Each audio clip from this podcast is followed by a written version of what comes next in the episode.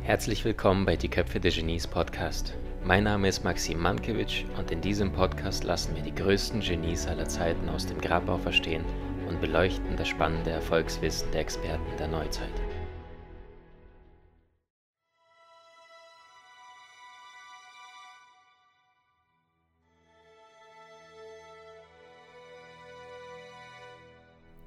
Ist es ein lebendig Wesen, das sich in sich selbst getrennt? Sind es zwei, die sich erlesen, dass man sie als eines kennt? Solche Fragen zu erwidern, fand ich wohl den rechten Sinn. Fühlst du nicht an meinen Liedern, dass ich eins und doppelt bin? Dieses Gedicht hat der Autor für seine späte Liebe Marianne von Willemer geschrieben. Allein in Deutschland sind über 2000 Straßen und 50 Plätze nach ihm benannt. Doch wer war dieser mysteriöse und außergewöhnliche Mann? Von sich selbst behauptet er nur, es heißt, ich sei ein Lieblingskind der Götter. Wirklich glücklich war ich in meinem Leben keine vier Wochen. Immer hoffte ich, dass noch ein paar dazukommen würden. Aber darf man noch im hohen Alter vom großen Glück träumen, von der Liebe? Er war ein Dichterfürst ein Universalgenie und Magier der Leidenschaft. Und vor allem allerdings war er sehr einsam. Warum? Er bewegte sich auf solchen Höhen, wo es ganz wenig Gesellschaft gibt. Die Liebe und die Erotik ist zeitlebens das eigentliche Thema seiner Poesie. Er hat alle Farben und Facetten der Liebe gekannt und gezeigt, denn die Liebe lässt ihn die ganze Intensität des Lebens spüren und wahrhaftig erfahren. Das belegen einige Zeilen von ihm und möglicherweise kommst du jetzt drauf, um wen es heute geht. Das ewig Weibliche zieht uns hinan bis zum Schluss. Wahre Liebe kennt kein Alter und keinen Tod. Das ist es, was die Natur uns lehrt. Freiwillige Abhängigkeit ist der schönste Zustand und wie wäre der möglich ohne die Liebe? Es muss von Herzen kommen, was auf Herzen wirken soll. Die Rede ist von keinem geringeren als von einem der größten Universalgenies aller Zeiten, Johann Wolfgang von Goethe. Goethe wird am 28. August 1749 in Frankfurt am Main geboren. Gemeinsam mit seiner jüngeren Schwester Cornelia wächst er in einem Haus in der Frankfurter Innenstadt auf. Er genießt alle Vorteile eines reichen Elternhauses. Der Vater, vom Beruf ein promovierter Jurist, lebt aber dank seines ererbten Vermögens als Privatier auch die Mutter kommt aus wohlhabenden Verhältnissen. Die Eltern von Goethe achten von Anfang an auf eine gute und vor allem umfassende Ausbildung ihres Sohnes. Nur ein knappes Jahr besuchte er eine öffentliche Schule, den Rest erledigen der gebildete Vater und eine Schar von teuren Hauslehrern. Der Stundenplan ist umfangreich und umfasste neben Latein, Griechisch, Englisch und Französisch auch naturwissenschaftliche Fächer, Zeichnen, Musikunterricht, Fechten und Reiten. Insgesamt erlernt Goethe im Laufe seines Lebens über sieben verschiedene Sprachen, darunter auch Hebräisch. Außerdem verfügt die Familie im wohlhabenden Haushalt über eine reich bestückte Bibliothek. Beste Voraussetzung also, um den Wissensdurst des heranwachsenden Genies anzuregen und zu stillen. Mit 16 sollte der junge Goethe die Universität besuchen. Eigentlich wollte Goethe in Göttingen schöne Wissenschaften, das heißt so etwas wie Rhetorik und Poesie sowie klassische Altertumswissenschaften studieren. Doch der Vater ist damit nicht einverstanden. Er besteht darauf, dass sein Sohn nach Leipzig geht, um mit Jurastudium zu beginnen. Im Oktober trifft Goethe in Klein-Paris ein. So wird Leipzig halb im Scherz, halb im Ernst von den Zeitgenossen genannt. Seine hausgemachte Garderobe muss allerdings als erstes hier zur Seite legen, um dem Gekicher der Menschen zu entgehen. Goethe besucht recht lustlos die Vorlesungen seiner Juraprofessoren absolviert aber dennoch gehorsam sein Lehrpensum an der Leipziger Universität. Neben den juristischen besuchte er auch bald literaturwissenschaftliche Vorlesungen. Christian Gellert, sein Lieblingsprofessor, gilt zudem als Wegbereiter des Sturm- und Drangstils in der Literaturgeschichte, der das Gefühl und die Fantasie in den Mittelpunkt rückt. Von diesem neuen Geist beeinflusst beginnt auch Goethe seine ersten Gedichte zu schreiben, die stark durch Gefühl und Leidenschaft bestimmt sind. Die erste große Liebe des 16-jährigen Goethe, die ihn zwei Jahre lang rasen lässt, zerbricht nach zwei Jahren durch seine dauernden Eifersuchtsausbrüche und Selbstquälereien. Die Leipziger Jahre Goethes enden mit einer schweren psychischen und gesundheitlichen Krise. In Verzweiflung an seinem dichterischen Talent verbrannte 1767 die meisten seiner bis dahin entstandenen Dichtungen. Weil er nun auch schwer an Tuberkulose erkrankt, muss Goethe 1768 sein Studium in Leipzig abbrechen. Er verlässt es an seinem 17. Geburtstag und kehrt nach Hause zurück. Während seines Genesungsurlaubs in Frankfurt veröffentlicht Goethe seinen ersten Band mit selbstverfasster Lyrik, darunter auch das Gedicht An den Mond, das schon sehr stark vom goethischen Geist geprägt ist. 1770 nimmt Goethe auf Drängen des Vaters sein Jurastudium wieder auf und geht dafür nach Straßburg. In der französischen Stadt erlangt er schließlich die Doktorwürde. Nebenher bleibt dem vielseitig interessierten jungen Mann aber auch noch genügend Zeit, um sich intensiv mit medizinischen Studien zu beschäftigen. Auch Chemievorlesungen besucht der junge Goethe und legt damit den Grundstock für seine spätere Beschäftigung auf dem Feld der Naturwissenschaften. Straßburg wird aber auch noch in einer anderen Hinsicht für Goethe eine wichtige Station auf seinem Lebensweg. Dort fühlte er erneut seine große Liebe in der Begegnung mit der Pfarrerstochter Friederike Briand. Und dort macht er die Bekanntschaft zu dem Theologen und Philosophen Johann Gottfried Herder. Die Begegnung mit Herder beschreibt Goethe viele Jahre später als das bedeutendste Ereignis, was die wichtigsten Folgen für ihn haben sollte. Der fünf Jahre ältere Herder ist für Goethe so etwas wie ein großer Bruder. Er gibt seinem jüngeren Freund wichtige Impulse auf dem Gebiet der Literatur, der Kunstgeschichte, lässt ihn aber auch seine eigenen Erfahrungen machen. Von Straßburg führt Goethes Weg zunächst wieder in die Geburtsstadt Frankfurt, wo er sich Ende 1771 im Elternhaus eine kleine Kanzlei einrichtet. Vier Jahre lang arbeitet Goethe als Rechtsanwalt, allerdings nur halbherzig bei der Sache und bringt es nur auf 28 Prozesse. Mehr Zeit und Engagement widmet er hingegen seiner Literaturleidenschaft und beginnt bald mit der Arbeit an seinem ersten großen Werk, dem historischen Drama Götz von Berlichingen. In dessen Mittelpunkt steht der Ritter mit der eisernen Hand, der sich vehement für Gerechtigkeit und Freiheit einsetzt, letztendlich aber scheitert und den Tod findet. Das Buch wird 1773 veröffentlicht und findet vor allem bei der jüngeren Generation großen Zuspruch. Dieses Musterbeispiel für die Literaturgeschichte Sturm- und Drangperiode begründet Goethes Ruhm und Erfolg als Schriftsteller. Im Alter von 22 Jahren geht Goethe auf Wunsch seines Vaters ans Reichskammergericht nach Wetzlar, wo er seine juristischen Kenntnisse vertiefen soll. Dort lernt er die schöne Charlotte Buff kennen, in die er sich verliebt. Doch sein Werben bleibt ohne Erfolg. Die junge Dame ist vergeben. Seine Liebeskummer bringt Goethe in einem Buch zum Ausdruck, das ganz Europa wie ein gewaltiges Erdbeben erschütterte. Die Geschichte ist relativ schnell erzählt. Im September 1774 veröffentlicht ein bis dato recht unbekannter Goethe im Alter von gerade einmal 25 Jahren einen außergewöhnlichen Roman. Der Hauptdarsteller in diesem Roman verliebt sich in eine junge Frau. Es gibt nur einen Haken, sie ist bereits vergeben. Trotz anfänglich starker Anziehung wagt die junge Frau es nicht, ihren Partner zu verlassen, mit der Konsequenz, dass der Hauptdarsteller diesen emotionalen Schmerz der unerwiderten Liebe tief in seiner Brust spürt. Da er sich nicht anders zu helfen weiß, schreibt er ihr einen letzten Anbrief, darin äußert er seinen Wunsch und Hoffnung, ihr im nächsten Leben vom Neuen zu begegnen. Und wenige Stunden, kurz vor Mitternacht am Heiligabend, jagt er sich eine Kugel in den Kopf und stirbt daran. Dieser Roman wird über Nacht zum absoluten Erfolg und macht den Autor zum absoluten Superstar seiner Zeit. Johann Wolfgang von Goethe mit seinem Buch Die Leiden des jungen Werthers.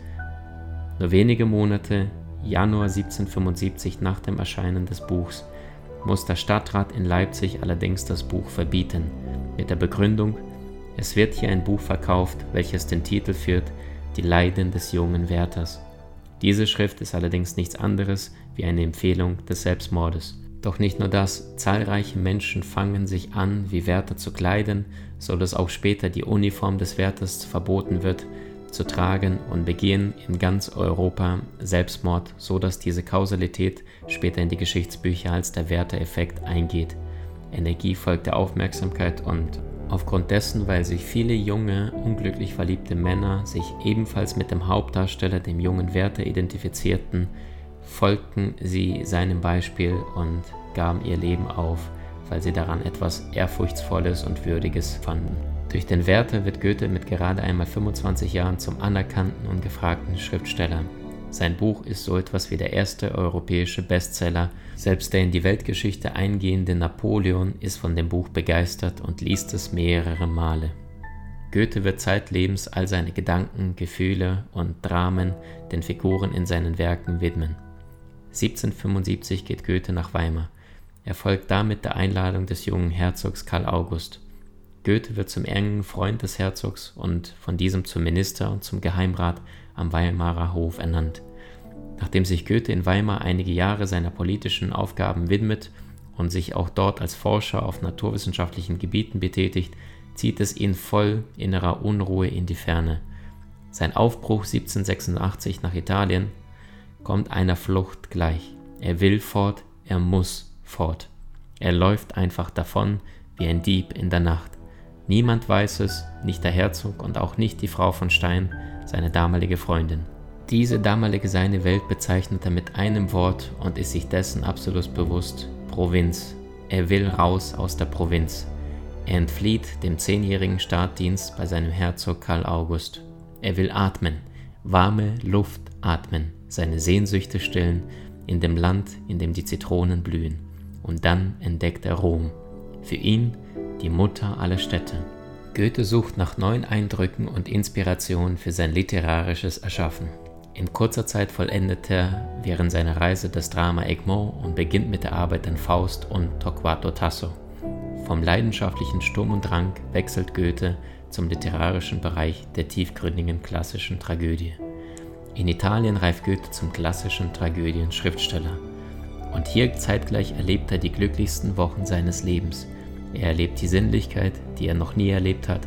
Er hat sich selbst gesucht und Italien hat er sich selbst gefunden. Meine Welt, zwar bist du Rom, doch ohne die Liebe wäre die Welt nicht die Welt und wäre Rom auch nicht Rom.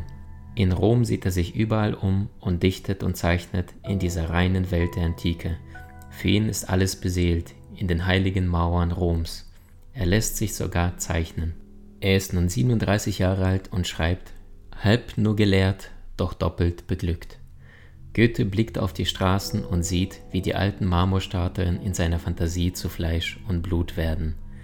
Er lernt Faustina kennen, die Tochter des Gastwirtes, die 1764 geboren und 84 geheiratet hat, hat einen kleinen Sohn und ist verwitwet. Sie arbeitet als Kellnerin an der Osteria alla Campana. Aus rotem Wein malt Goethe ein Herz auf den Tisch der Taverne, in der sie arbeitet rot wie Blut, und sein Herz fühlt sich mit Sonnenschein und Lachen und Glück. Ich betrachte sie mit fühlendem Auge und fühle sie mit sehender Hand, schreibt er in sein Tagebuch.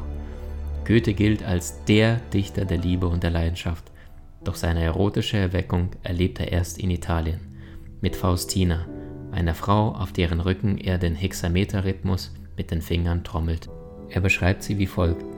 Kurze Locken ringelten sich ums zierliche Hälschen ungeflochtenes Haar krauste vom Scheitel sich auf, und ich verkannte sie nicht. Oh, ich war beglückt.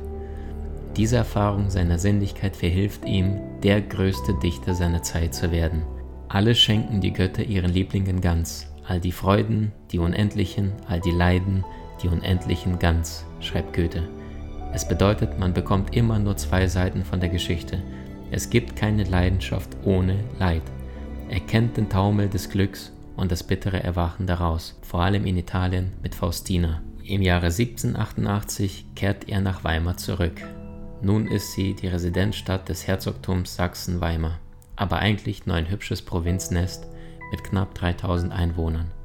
Seine neue Adresse lautet am Frauenplan 1. Schon seit seinem 27. Lebensjahr ist Weimar sein neues Zuhause.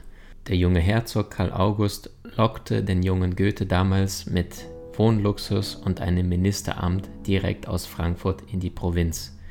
In dieser musischen Welt voller Behaglichkeit ist Goethe der eigentliche Herrscher, ihr geistiger Mittelpunkt und wird so für Magnet für andere Dichter und Denker. Durch ihn wird das kleine Weimar zum kulturellen Nabel Deutschlands. Seine Wohnung ist das Abbild seiner grenzenlosen Interessen. Altertumskunde, Kunstgeschichte, Archäologie, Naturwissenschaften, Physik, Ökonomie, Bergbau und vor allem die Poesie. Mit allem beschäftigt sich Goethe intensiv, besonders aber mit einem, mit der Liebe. Seine Beziehungen zu Frauen sind zeitlebens der Schlüssel zu seiner Dichterkunst und zu seinem Weltruhm. Er nimmt seine Staatsämter wieder auf, beginnt aber gleichzeitig mit der Ausarbeitung von Torquato Tasso. Darin steht die Hauptfigur, ein Künstler, im heftigen Konflikt zwischen künstlerischer Freiheit und finanzieller Abhängigkeit von seinem Mäzen. Auch diese Tragödie verhilft Goethe zum absoluten Erfolg und damit setzt er neue literarische Maßstäbe und festigt so seinen schriftstellerischen Ruhm. Doch auch als naturwissenschaftlicher Forscher ist Goethes Tatendrang immens. Von wichtigen anatomischen Entdeckungen über die Metamorphose der Pflanzen bis hin zur Farbenlehre erreichen seine Forschungen. So schreibt er, ich hätte gute Lust, all das Lebendige zu sammeln, die Käfer und die Schmetterlinge, aber ich kann einfach nicht töten. Nur eins verlangt die Natur von uns, dass wir genau hinsehen und manchmal offenbart sich aus etwas sehr Altem ein Geheimnis. Im Privatleben scheint der vielbeschäftigte Goethe allerdings nach einem Ruhepol zu suchen. Die geeignete Lebensgefährtin dafür ist für ihn Christiane Vulpius. Die 16 Jahre jüngere Frau stammt aus einfachen Verhältnissen und besticht Goethe aber durch ihr Aussehen und ihr sympathisches Erscheinungsbild. Eine einfache Arbeiterin, die kaum lesen und schreiben kann. Ein vergnügtes, lustiges Naturwesen, so beschreibt er sie ein hübsches Stück Fleisch, wie böse Zungen in Weimar spotteten. Schon wenige Tage nach ihrer ersten Begegnung zieht sie direkt zu ihm. Ein Jahr später kommt der Sohn August zur Welt. Sie heiraten allerdings erst 18 Jahre später nach einer wilden Ehe, zum Entsetzen vieler Menschen damals. Denn er hat sich vehement gegen die Spötter zur Wehr gesetzt. Ich habe ein ernstes Leben geführt und führe es noch, sagt er anlässlich seiner Eheschließung der Herr Minister und das Blumenmädchen. Darüber rümpft das feine Weimar die Nase. Doch Christiane ist die Sonne in seinem Leben. Sie erträgt fröhlich seine Launen, seine Reizbarkeit, seine Ängste und seine Panikattacken. Sie versorgt mit viel Liebe und Sachverstand ein großes Haus samt Garten und bemüht sich immer, so zu sein, wie er sich seine Gefährtin erhofft. Ich wünsche mir eine hübsche Frau, die nicht alles nehme ganz genau, aber doch zugleich am besten verstände, wie ich mich selbst am besten befände, sagt Goethe. Hier spricht der Egozentriker aus ihm. Goethes Bedürfnisse und dessen Befriedigung stehen im Zentrum. Und so bleibt es bis zu seinem Lebensende. Christiane dient dem Dichterfürsten. Sie leidet offenbar überhaupt nicht daran. Auch nicht, dass sie nicht bei Goethe und seinen Gästen bei Tisch sitzen darf. Dieser Gedanke kommt ihr einfach nicht. In keinem ihrer Briefe taucht eine Klage auf. Sie ist sehr glücklich darüber, mit Goethe verheiratet zu sein. Sie erlebt sich zu keinem Zeitpunkt als Aschenputtel, denn sie ist Goethes Lebensgefährtin. Das sind tausend andere allerdings nicht, aber ein Genie zu lieben ist nicht immer einfach. Goethe, ein ausgeprägter Egozentriker, in seinem Gartenhaus, seinem Schutzraum, lebt er rücksichtslos seine Launen und Befindlichkeiten aus. Er flieht vor allem, was sein Gleichgewicht stören könnte. Sein Glückstein, den er im Garten aufstellen lässt, zeigt, wie die Welt für ihn aussehen soll. Ebenmäßig rund, ein harmonisches Ideal ohne Ecken und ohne Kanten. Eine Lust soll es sein, sich daran zu schmiegen. In Goethes idealer Welt gibt es keinen Platz für alltägliche Kummer. Fünf Kinder bringt Christiane unehelich zur Welt. Vier davon sterben bereits im Säuglingsalter. Weder bei der Geburt noch bei der Beerdigung ist Goethe allerdings dabei. Und oft noch wandert sein Blick vom Gartenhaus zur Villa der Frau von Stein, seiner hochgebildeten Freundin mit der ihn einst intellektueller und erotischer Flirt verband.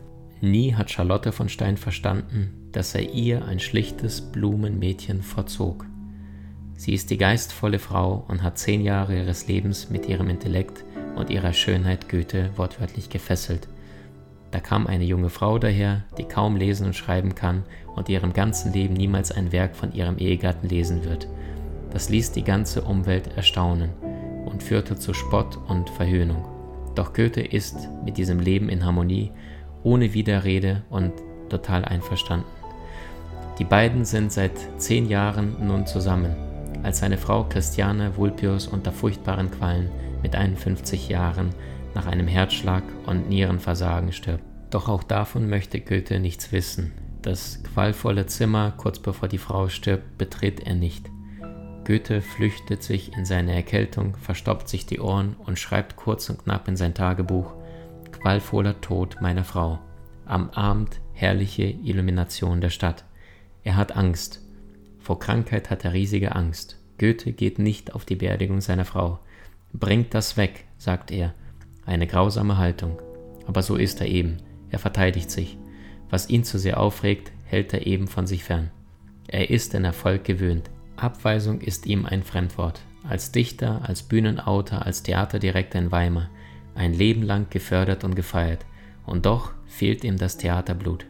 Zu viele Menschen, zu wenig Innerlichkeit, sagt er darüber. Obwohl er mit Sicherheit das bedeutendste deutsche Bühnenepos geschrieben hat, den Faust, doch fehlt ihm bis zum Lebensende die Begeisterung für das Theater. An Faust Teil 1 arbeitete Goethe von seinem 21. bis zum 57. Lebensjahr. Er beginnt mit der Arbeit an seinem Faust, angeregt von dem Prozess gegen die Kindesmörderin Susanne Margarete Brandt, deren Hinrichtung Goethe wahrscheinlich selbst miterlebt hat. In dieser ersten Urfaust-Version steht die Liebestragödie um Gretchen im Vordergrund. Und 22 Jahre später, nach dem Urfaust, nimmt Goethe die Arbeit wieder auf, möglicherweise ermuntert durch seinen Freund Friedrich Schiller. Seine Träume vertraut er seinen Bühnenfiguren an, Dr. Faust vor allem. Goethe hat in seinem ganzen Werk immer wieder seine Gedanken den Figuren anvertraut. Es ist sicher, dass Goethe alles, was er erlebt hat, verwertet hat verwertet in seinen Dramen, seinen Romanen und Gedichten. Er sagt darüber selbst, alle meine Gedichte sind Gelegenheitsgedichte. Zeitlebens macht sich selbst Goethe zum Stoff seiner Poesie, denn seine Figuren sprechen wie er, beobachten wie er, denken wie er und sie durchstehen die großen Konflikte des Lebens genau wie er selbst. Kann man das Glück herbeizwingen? fragt er sich selbst und nennt sich selbst dabei als Lieblingskind der Götter. Du bist am Ende, was du bist. Setz dir Perücken auf von Millionen Locken, setz deinen Fuß auf einen hohen Socken, du bleibst doch immer, was du bist. Seine Auseinandersetzung mit den großen Themen des Lebens, mit Weisheit, Liebe und Tod stehen nun im Vordergrund. Suchend ist er also auch im hohen Alter, vor allem in den böhmischen Kurorten Karlsbad und Marienbad, dort, wo Körper und Seele gesunden, wo man musiziert und tanzt. Jeden Sommer verbringt Goethe in den böhmischen Kurbädern und immer noch sucht der Goethe nach Liebe. Es ist bereits Spätsommer 1823 in Marienbad. Mitten im Geschehen entdeckt Goethe einen funkelnden Edelstein namens Ulrike. Für Goethe die Verheißung einer Wiedergeburt. Soeben ist er dem Tod noch von der Schippe gesprungen. Durch eine Herzbeutelentzündung, die ihn beinahe umgebracht hat, ist er jetzt voll im Leben. Er tanzt dem Tod davon. Nun ist er 73 Jahre alt, Geheimrat, Minister und weltberühmter Dichter. Von Alter will er also nichts wissen. Er sucht etwas Größeres, sich und die Liebe. Er stört ihn auch nicht, dass seine neue Flamme ganze 54 Jahre jünger ist als er. Das Mädchen ist erst 19, als er ihr begegnet. Wilde Leidenschaft und beschauliche Harmonie. Goethe sucht beides sein Leben lang. Endlich hat er wieder einen Grund, früh aufzustehen. Er ist verliebt und er bittet um Hilfe von allerhöchster Stelle bei seinem Großherzog, seinem Gönner. Der Herzog soll ihn in seinem Begehren auf eine Heirat mit Ulrike unterstützen. Dieser weist ihn darauf hin, dass er sich lächerlich machen könnte, am Rande des Grabs noch die Hochzeitsglocken läuten zu lassen. Doch Goethe ist fest entschlossen, seine Jugend ein drittes Mal wiederzufinden. Er schreibt, was immer du tun kannst oder erträumst zu können, beginne es. Kühnheit besitzt Genie, Macht und magische Kraft. Also willigt der Herzog ein, um Ulrikes Hand bei ihrer Mutter im Namen von Goethe zu bitten. Kann man das Alter einfach wegwischen, fragt er sich, es abwaschen im Jungbrunnen der Liebe? Goethe weiß, was Liebe vermag. Er hat es mehr als einmal zu spüren bekommen. Im Palast des Herzogs kommt es zum Brauthandel. Wie viel soll das Glück kosten? In weiser Voraussicht stellt Herzog einen gewissen Etat zur Verfügung, in Höhe von 80.000 Dollar, um genau zu sein. Das ist ein sehr großzügiges Angebot. Da sich die Mutter von Ulrike etwas zögerlich zeigt und auf das junge Alter ihrer Tochter hinweist, bietet der Herzog auch ihr selbst ein Haus an mit einem schönen Garten und einer jährlichen Rente von 80.000 Dollar. Dem Angebot eines Herzogs kann man nicht einfach eine Ablehnung erteilen. Um es dennoch zu tun, reisen Ulrike und ihre Mutter direkt am nächsten Tag ab. Goethe darf Ulrike nicht mehr allein begegnen. Er sieht sie aus der Ferne mit ihrer Familie beim Abschied. So erhält Goethe eine klare Antwort auf eine sehr schmerzliche Art und Weise. Alles oder nichts, fragt er sich. Goethe kann die Abfuhr einfach nicht stehen lassen und ertragen. Er setzt sich in die Kutsche und jagt seiner Sehnsucht nach, seinem Ein und alles, der Liebe. Er will noch einmal dem Schicksal zuflüstern, O Augenblick, verweile doch, du bist so schön. Er nimmt sich ein Zimmer in dem Hotel zum Bären, was direkt über dem der Familie liegt, und versucht sie mit all seiner Autorität zu überzeugen. Direkt am nächsten Tag wird er 74 Jahre alt und wie es so häufig im Leben ist, wird sein eigener Geburtstag zum Tag der Entscheidung. Er schreibt, morgen in der Kutsche oder vielleicht hier, hier neben mir wird sie sitzen, engelsgleich. Goethe probt alle Möglichkeiten seines Antrages im Geiste durch. Da er noch nie Ablehnung erfahren hat, setzt er immer noch darauf, dass der strahlendste Dichter Europas seinem Ziel nahe ist. Er kann und will es einfach nicht akzeptieren, dass er an dieser Situation nichts verändern kann. Er kann sich jedoch auf sein Amt nicht mehr berufen, da man ihm wiederholt sein Alter vorhält. Vielleicht ist es doch, eine Bühnenfigur die richtigen Worte in den Mund zu schieben, und wie schwer mir selbst, schreibt er. Zeit seines Lebens hat Goethe vom Beifall seines Publikums sich ernährt, aber satt hat ihn diese anonyme Liebe niemals gemacht. Für seine Zeit ist er mit 74 Jahren unendlich alt und das ärgert ihn, diese Zahl ärgert ihn sehr. Er hat alle seine Freunde am Wegrand verloren. Er hat seinen Sohn überlebt, seine Frau, seine Gespielinnen, seine Kollegen, darunter auch den berühmten Freund Schiller. Er hat sie alle mühelos überlebt. Und nun steht er da, ganz allein und er fühlt sein Alter. Eine Zeit lang versucht er sogar zu glauben, dass er unsterblich ist. Vom Alter soll keine Rede sein, nur von der Liebe, schreibt er. Goethe verbringt seinen 74. Geburtstag also mit Ulrike und ihrer Familie.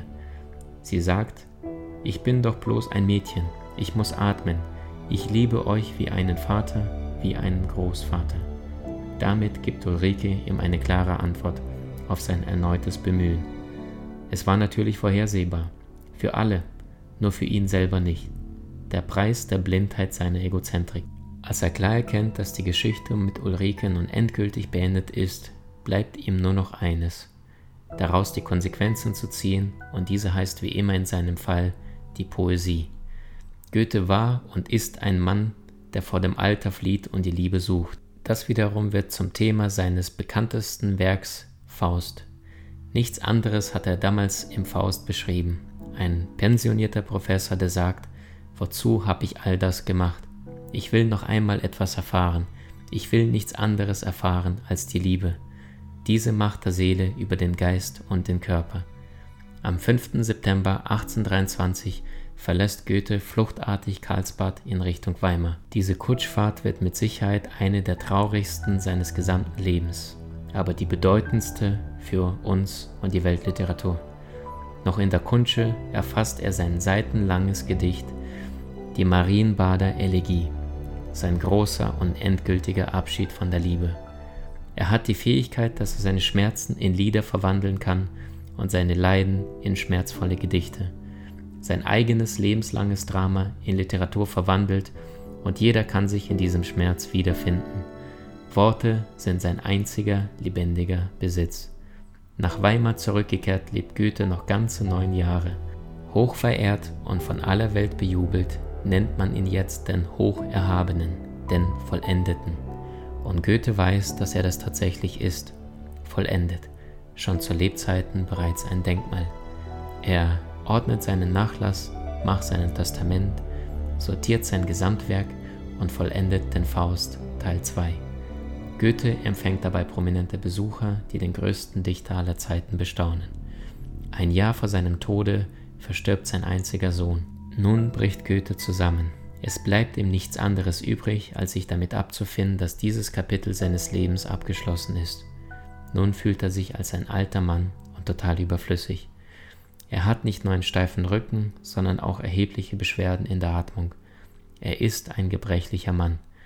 Sein Körper ist das eine, doch sein Geist das andere. Sein Gedicht, Marienbader Elegie, aber hütet er wie einen Schatz. Er überlässt die Seite niemanden, nicht einmal seinem Buchbinde. Er selbst fügt die Blätter zusammen.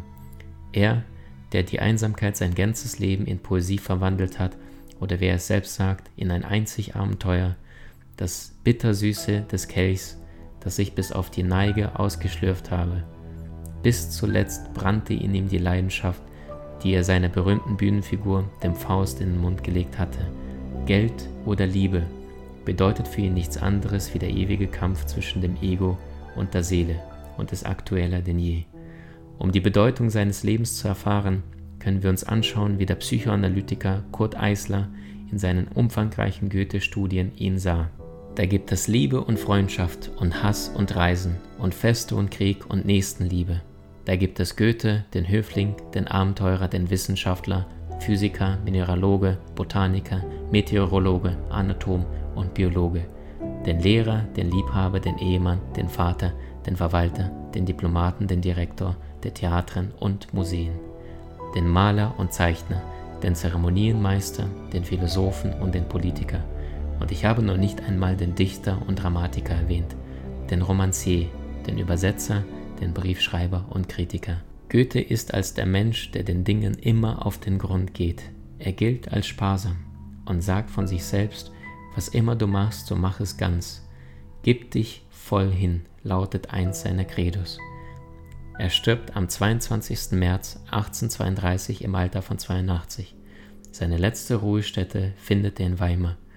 Dort liegt er direkt neben seinem Freund Friedrich von Schiller begraben. Seit 1794 verband die beiden Dichterkollegen eine innige Freundschaft. Ihr literarisches Wirken ging als sogenannte Weimarer Klassik in die Weltgeschichte ein.